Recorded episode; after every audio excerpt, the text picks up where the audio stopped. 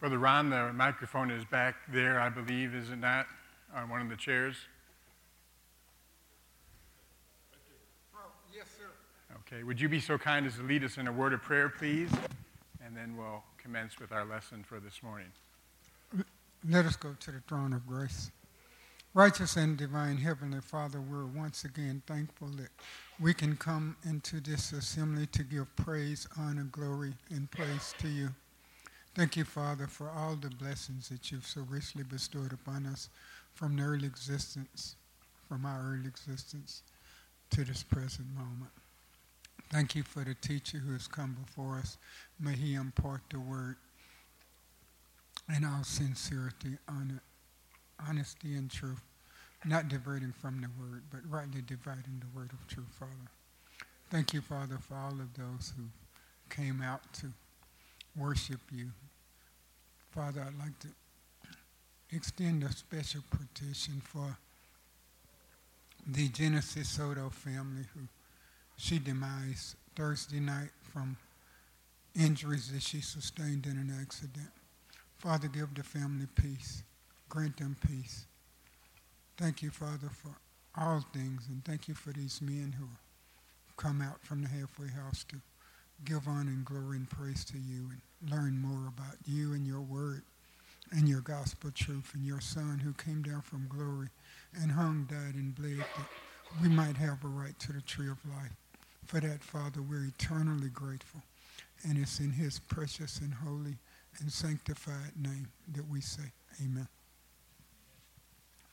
Okay, so we left off last time with this question Did God's law specify things which were not really pleasing to him? I believe that's question number six on the original handout, with question number one if you got it for today. And as we talked about last week, the law required sacrifices and offerings for sin, but they weren't really what he desired, as we have in chapter 10 and verse 5, which is a quotation, of course, from the Old Testament. The issue becomes then why would God require something that he, he really didn't want? It doesn't seem to make sense on the surface. Why would I order chicken for dinner, for instance, if I really wanted a pork chop?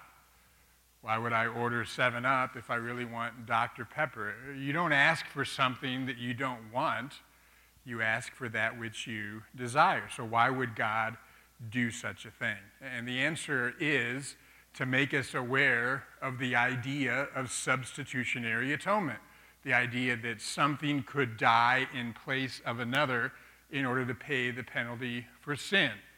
As you know, the first instance of animal sacrifice in the Old Testament is in Genesis chapter 3, right after Adam and Eve were punished for their sin, God made garments of animal skin for them to be covered up, which meant, of course, that at least one animal had to die.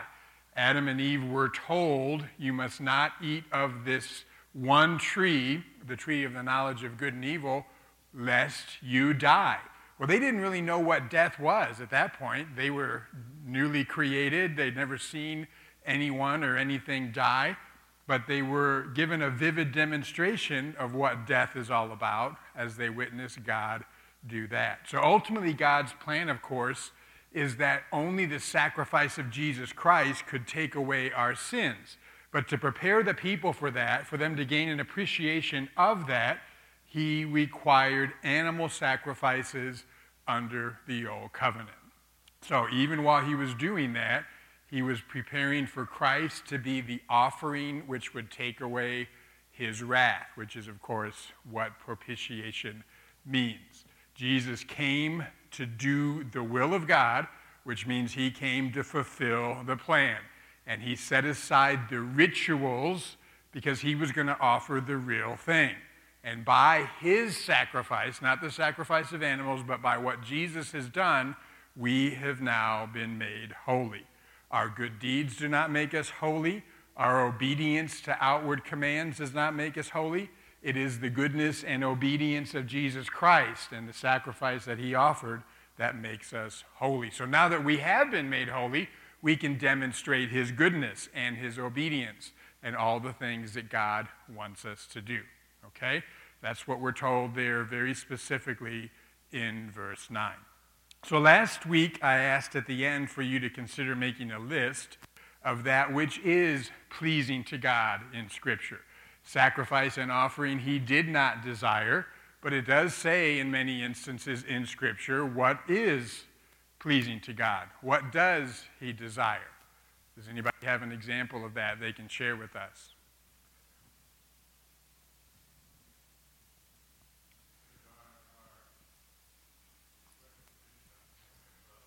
Okay. All right. He desires our recognition of him. Um, I'm sorry, Cramp. if, if we offer ourselves as a living sacrifice, that is holy and pleasing to God. Very good. That's exactly right. Well, there's countless passages in Scripture which reveal the things that are pleasing to God, but they really can be divided into three categories. Everything where you read God desires to do something or he's pleased to do something can fit into one of three categories. And the first are simply those things which he chooses to do on his own. Did God desire to create the universe? Well, of course he did, because he did. That's exactly right. Here in 1 Samuel 12, we have an instance of him referring to Israel as his chosen people. Why? because the Lord was pleased to make this nation his own. So anything that God does of his own volition in Scripture is, of course, pleasing to him, because otherwise there would be no reason for him to do it. Another category which is indispensable for us in the new covenant are the numerous instances where God specifically says he is pleased with the life of his son.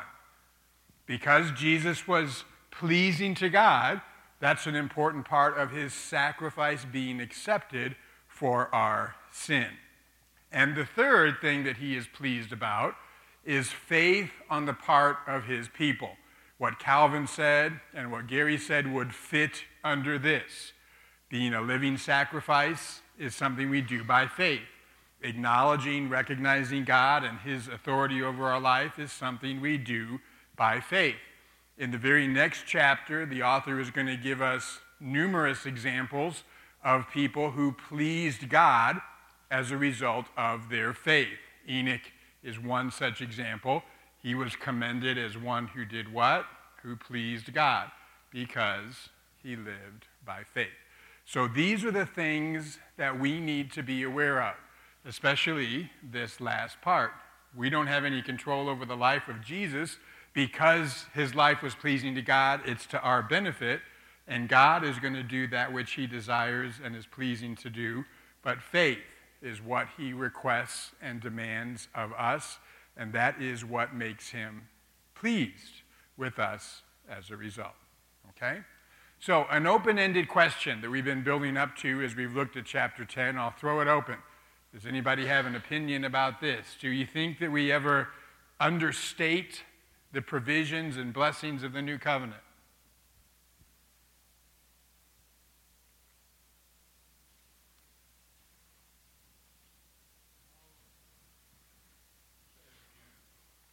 Do we ever understate the provisions and blessings of the new covenant? We've just spent nine and a half chapters talking about how magnificent the new covenant is in comparison to the old. So, do we really get that? Do we really understand how much more magnificent it is? Do we understand how blessed and privileged we are to live under the new covenant? Or do we underemphasize or understate that? I don't want to go out there killing lambs and goats personally. okay. All right.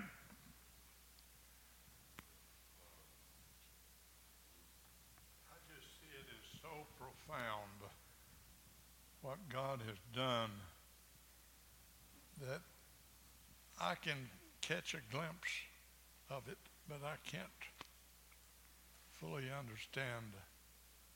And I'm not supposed to understand God. He's way beyond our full comprehension. That's true.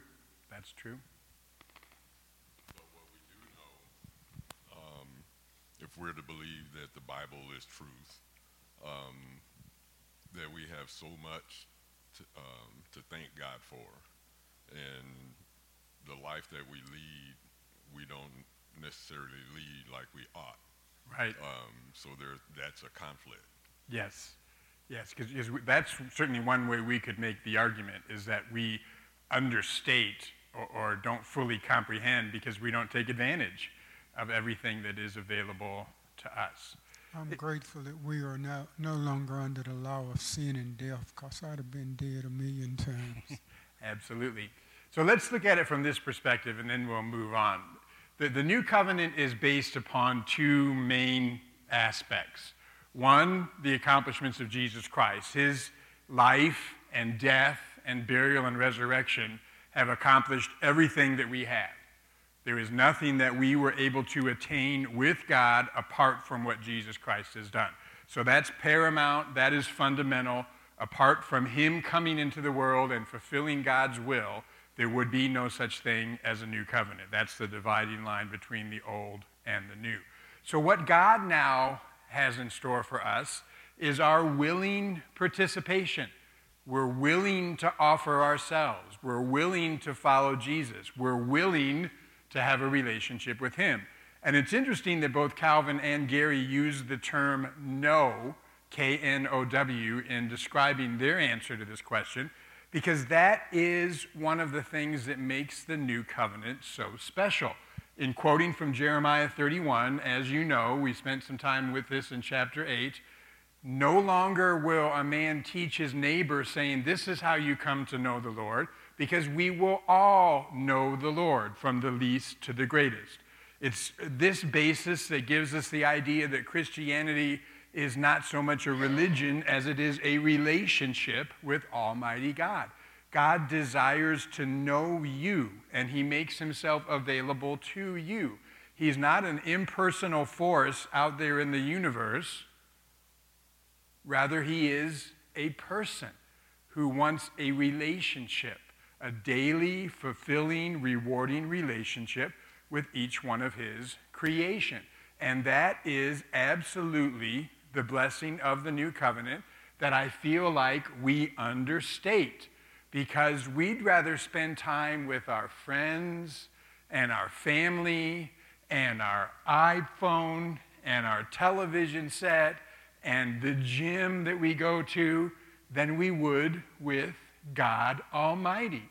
He knows that we need to do certain things to live, but when we live our lives in a way that doesn't reflect the fact that we know Him in an intimate way, we're understating the provisions and the blessings of the new covenant because that ultimately is what it is all about.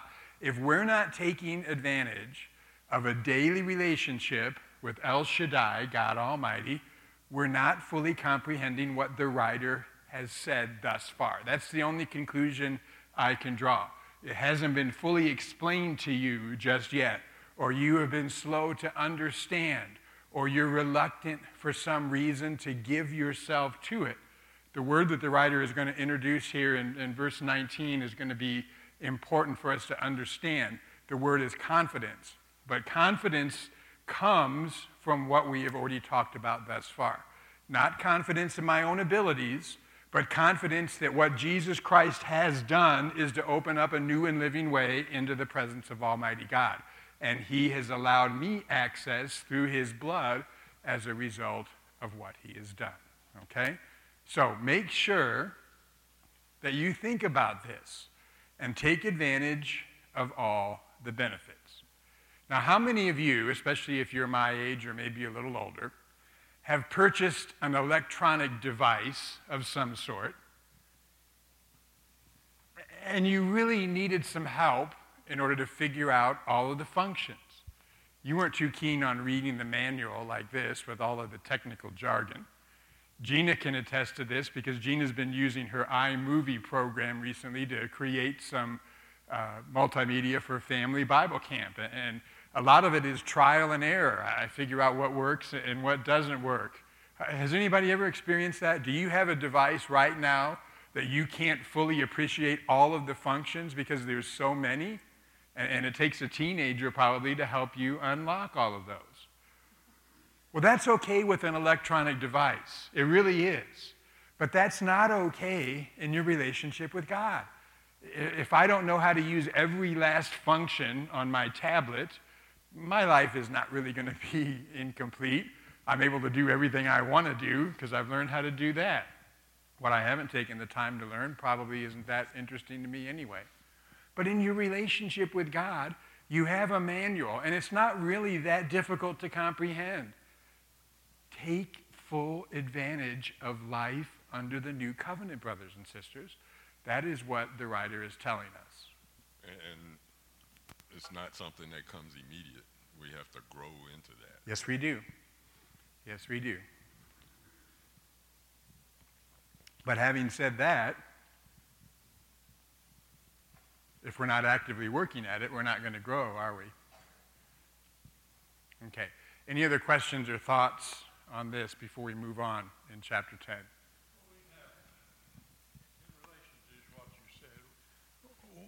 We encounter things every day of our lives. The, the devil doesn't give up on tempting us and, and trying to pull us away from the faith. But if, if basically God lives in your heart, the Holy Spirit is in your heart, God sees every day what you're confronted with. And he's you can't help but know that he cares for your, I might say, sinful situations and helps you encounter it every day in my life. Without question. Without question. You don't ever become perfect. Right, and that's not what we're necessarily talking about here just yet. Uh, we're not perfect, of course, in our own obedience. But it's interesting that you should say that because that's one of the things that the writer is going to remind us of here momentarily. In fact, in verse 14, that's exactly what he says. Jesus' sacrifice has made perfect forever those who are being made holy. Now, if you don't understand the argument that the writer has laid out thus far, or some basics of New Testament theology, you might see this as a contradiction. Well, which is it? Am I perfect or am I still being made perfect? Am I holy or am I still being made holy? Both. That's right. They're not mutually exclusive. Both can be true at the same time. Because by his sacrifice, my guilt has been removed. I no longer owe a debt of eternal punishment to God. So, in that respect, I have been made perfect forever. No longer is there a cloud of sin and shame hanging over me. My account has been cleared. Jesus has debited, has credited enough into my account to remove all the debits that my sin had created. That's justification. That means the guilt of sin is no more. Justified justified, never sinned. Right. That's a common way of describing justification, just as if I'd never sinned. That is the net result of my faith in the blood of Jesus Christ. All the debt that my sin created with God is wiped away. But I'm still left with the reality of living in a sin filled world, in a body of flesh that desires, unfortunately, oftentimes, to do that which is not pleasing to God, but rather that which pleases myself. I'm still subject to the same temptations that I was subject to previously. So I'm still in the process of being made holy. That's what sanctification is. So I've been made perfect forever in terms of being justified, even while I'm still being made holy as the Spirit remakes me inside and out. And as I grow in grace and increase my faith, I am able to do more and more of that which is pleasing to God. One is dealing with the guilt of sin, the other is dealing with the power of sin. Sin seeks to enslave us, to control us. That's Satan's ultimate goal, that we would be held captive to our fleshly desires. So the first is eliminated, and the second one is an ongoing process. And as Calvin said, it will not be complete until this life is over. So, in that regard, I'm not going to be perfect. But even while I can say that my obedience is not perfect, I can say that my standing with God is one of righteousness, because that is what justification means. And this is the summation of what the writer has said thus far. This is what we want to get across. And so, as he gives his exhortations and gets into the application from this point forward, he's going to be looking at this aspect of it. What do I need to do to continue being made holy? What does being made holy look like? It's been well established now, beyond a shadow of a doubt, not just a preponderance of the evidence, but an overwhelming display of evidence that Jesus' one sacrifice has made me perfect forever. So let's put that behind me. I don't need to worry about that anymore. I don't have to go to sleep at night wondering if maybe my sin is somehow greater than his sacrifice. Or that because I had a bad day, God has somehow taken that sacrifice from my account and now I'm back into debt. That's not the way it works. So I can focus now on moving forward, following God's lead, listening to the Spirit and letting Him work so that I can become more and more like Jesus in practicality, because in theory, God already sees me through the blood of Jesus Christ. That's like eating baby food as an adult if you're not understanding it, and He wants us to grow up and, and take on more nutritional food. That's right, and that's a perfect analogy for what we're talking about because he's already laid that out in chapter 5. You guys need to get off the baby food. It's time to be weaned from the milk. There's too much wonderful meat for you to take in and digest. So stop playing around with kid stuff and let's get on with the process of becoming more and more like Jesus. Okay? So the writer sums that up by making it clear that there is no longer sacrifice for sin that is necessary.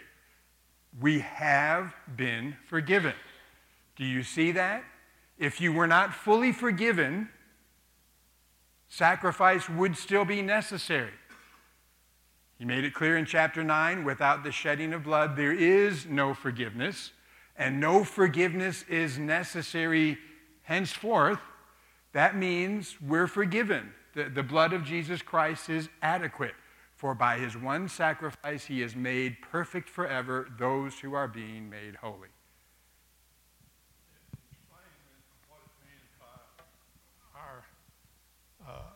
God desires us uh, to be a living sacrifice. Well, what does the word sacrifice mean? Well, what does sacrifice mean? Well, we give up bad things. okay, is that all? Well, it involves Jesus and his his sacrifice. Okay. But I'm I'm saying we live a sacrificial life ourselves. We do live a sacrificial lives ourselves. Now, I'm going to propose something that maybe you haven't considered before, but from God's perspective, and as it should be from our perspective, is it really a sacrifice for me to give up sin?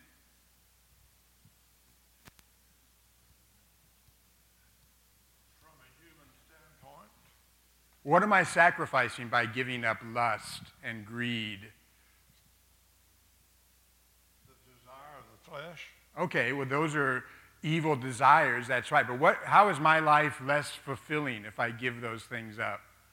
Generally, when we think of sacrifice, I'm willing to set aside something of importance to me so that I can benefit others, right? Over the years, Miss Anita and I have sacrificed some of our money that we could have spent on ourselves in order to raise three kids, right? With the money we spent on three kids, we could have done all sorts of things. But it was worthwhile for us to do away with those things, to not indulge in those things, so we could buy tennis shoes and backpacks and peanut butter and jelly for our kids, okay? So I, I sacrificed something I could have done. But when it comes to sin, what am I really giving up? What am I missing out on? What am I doing without? I'm actually gaining That's exactly right. So when we talk about being a living sacrifice, if we're saying, well, God expects me to give up the things I used to do, the, the friends I used to hang out with, all of the sinful things that used to plague my life, so that I can now live a life with Him, well, we are to give those things up without question. We're to put to death everything of the sinful nature. But I wouldn't look at that as somehow a sacrifice because God doesn't want me to enjoy those things to keep me from harm, to keep me from guilt, to keep me from the terrible consequences that come from a sinful relationship. For good use. We're living a life of sacrifice so that we could be of good use. That's right. So set aside Jesus' death, his sacrificial death, for a minute. Could we say he lived a life of sacrifice to God before he went to Calvary? So, what did Jesus sacrifice when he lived his life prior to being handed over to be executed?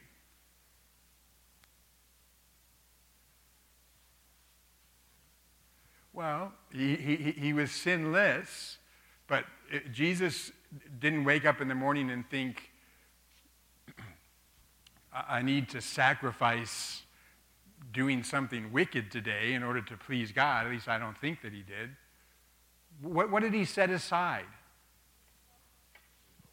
His own life, his own ambition, his own glory, his own desires. That's right. Those are the things that entail being a living sacrifice, holy and pleasing to God. It's waking up in the morning and saying, I'm going to do your will, God, first and foremost. And whatever gets in the way of that is going to have to go. It's going to have to be set aside. It's making sacrifices with our time, with our finances, with our own ambitions, with our own comfort in order to serve the living God. Go ahead, Zoe. So are you saying that it's more what what we do than what we don't do? I, would say so, yes. Yes. Although there certainly is things we don't do that, that are part of that. But yes, it's a living and active way of looking at life. Okay?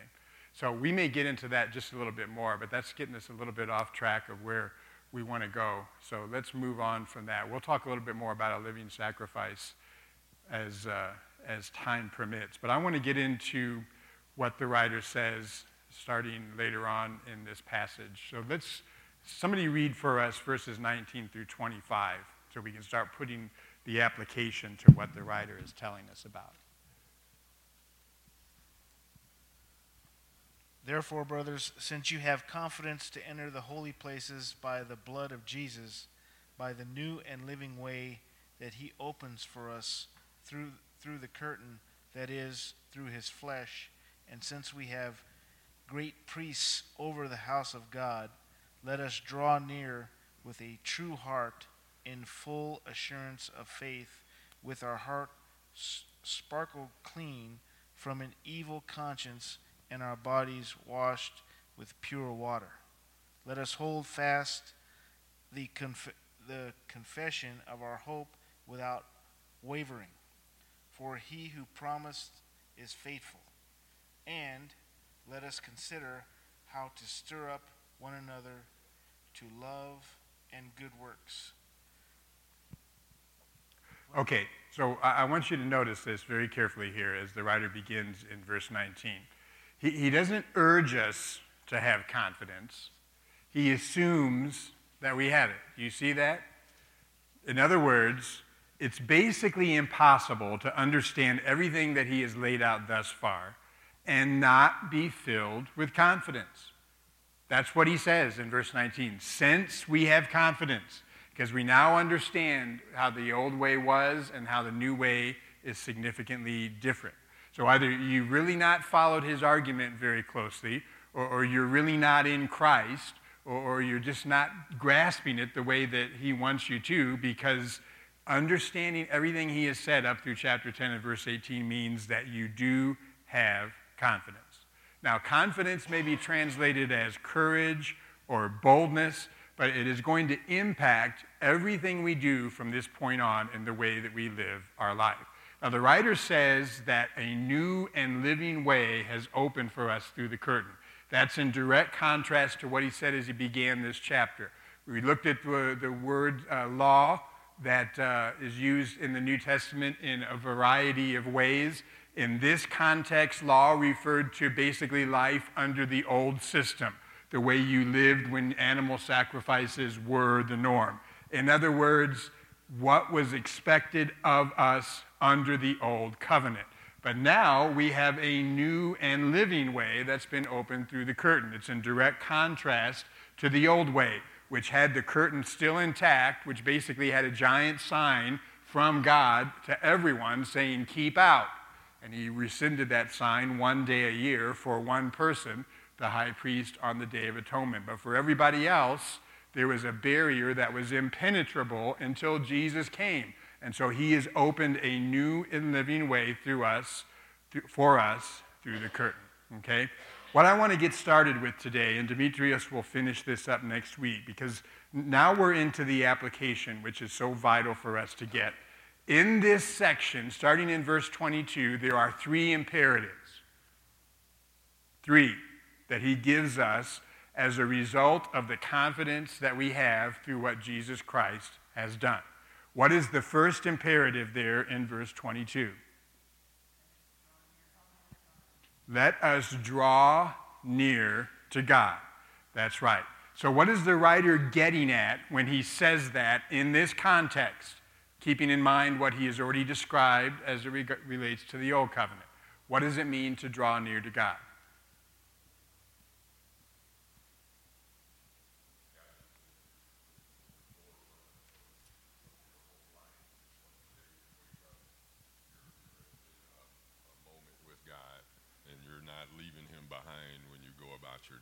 Okay. All right. Closer to God now than they felt like they were then because they had to have all the, the priests and the Okay. sacrifices and all that. All right. We, we talked about the idea that the law was a shadow, and a shadow, as we know, is unfulfilling. If I want a hug, it's not going to be very reassuring to me to hug a shadow of Miss Anita. I, I want the real person. I want her flesh and bones to be able to hug. So the shadow leaves you wanting, it leaves you lacking. You want the substance, you want the reality, which is God Himself. And so we are able to draw near to Him as a result of two things. One, our guilty conscience has been cleansed, and two, our bodies have been made pure by washing. These were prerequisites, if you will, to us being able to draw near to God. Now, we've spent a considerable amount of time on this topic, especially in chapter 9, because this is one of the blessings of the new covenant that is often understated. And it's really a shame that that's the case. I don't have to come before God wondering if He's still got a black mark next to my name because of all of the rotten things I did previous to coming into Christ. My conscience has been cleansed. But the writer specifically says that it has taken place as a result of sprinkling. So, what does he mean when he says sprinkling has cleansed my guilty conscience?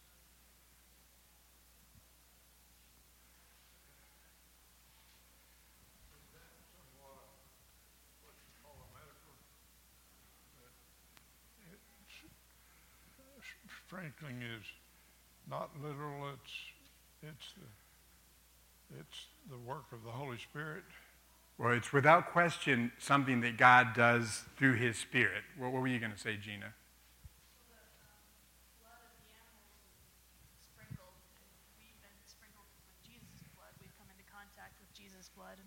cleansed. Bingo. That's exactly right. That's precisely correct. That's exactly what he means. The way to understand what sprinkling means is to look at the way he has already used that term in Hebrews. And when Moses initiated the old covenant, he sprinkled the scroll and the people and said, This is the blood of the covenant. And so, in a similar way, although it takes place invisibly to us, God sprinkles us with the blood of the perfect Lamb, who is Jesus Christ. That's right. So it happens by faith because I didn't witness it taking place. It happens by faith because I, don't even know what my conscience looks like. I don't know how God would actually literally sprinkle it. So it is metaphorical to some extent. But that is exactly what the writer means. Our consciences have been cleansed by sprinkling, sprinkling with the blood of Christ. Okay?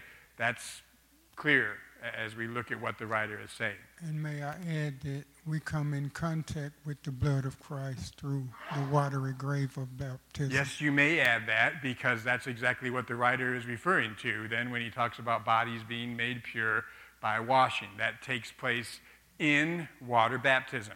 Now remember, as Peter says in 1 Peter 3, baptism is not a washing in the sense of a bath, it's not the removal of dirt from the body but rather it's the pledge of a clear conscience before God. So the Hebrew writer is actually a wonderful commentary on what Peter is referring to taking place in water baptism in his particular epistle. So it's Christ's blood that does the cleansing. It happens when we are washed in baptism. Now, pure water is what it says in the NIV.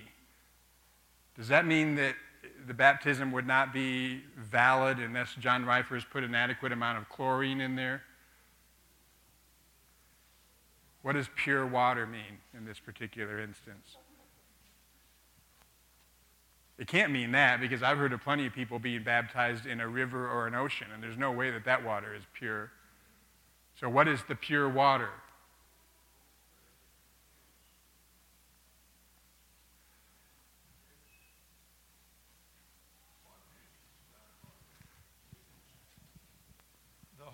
Of God and what He's doing. That's the pure water. Okay. It's a little bit of a trick question. I'm not trying to mislead you, but I gave the answer in the way I phrased this. The Greek word is katharsos, which translates in English as catharsis. It's not that the water is pure, it's that the water brings purity. It provides a cleansing, a catharsis, a release. So it's our bodies that are made pure by washing whether it's clean water, distilled water, or filthy water, it doesn't matter. That's not the point. There's no magic, there's no power in the water whatsoever. It's our bodies are made pure. So we're going to wrap it up with that when Larry Brown wanted to say something, so I'm going to give you a chance to do that now, brother. No, just saying in reference, you just mentioned about pure, I, and you, you have already given the meaning of pure. There's a scripture, and I believe it's 1 Timothy or 2 Timothy 1 5, that we do things with a pure heart firmly. And what we should understand, whatever we do, I often, I often say to people that when I do work, people need to love what they do. When a person obedient to God, we need to love what we do. We need to have it with a pure heart and understanding that myself or anyone going through the process, God is going to deliver. Yes. Okay, so take your handout home and look at the other two imperatives because the third one is critical for us to get. And to be frank, it's, it's misunderstood and misapplied. So look at the other two imperatives that the writer gives in this section, and Demetrius will pick up with that next week. Thank you all very much for being here this morning.